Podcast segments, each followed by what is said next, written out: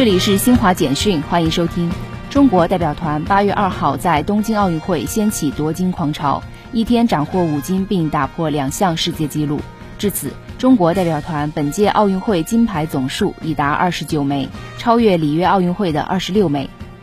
阿富汗总统加尼八月二号表示，国际部队突然决定撤军，导致阿富汗局势恶化。阿政府已制定一项为期六个月的安全计划，以改变战场形势。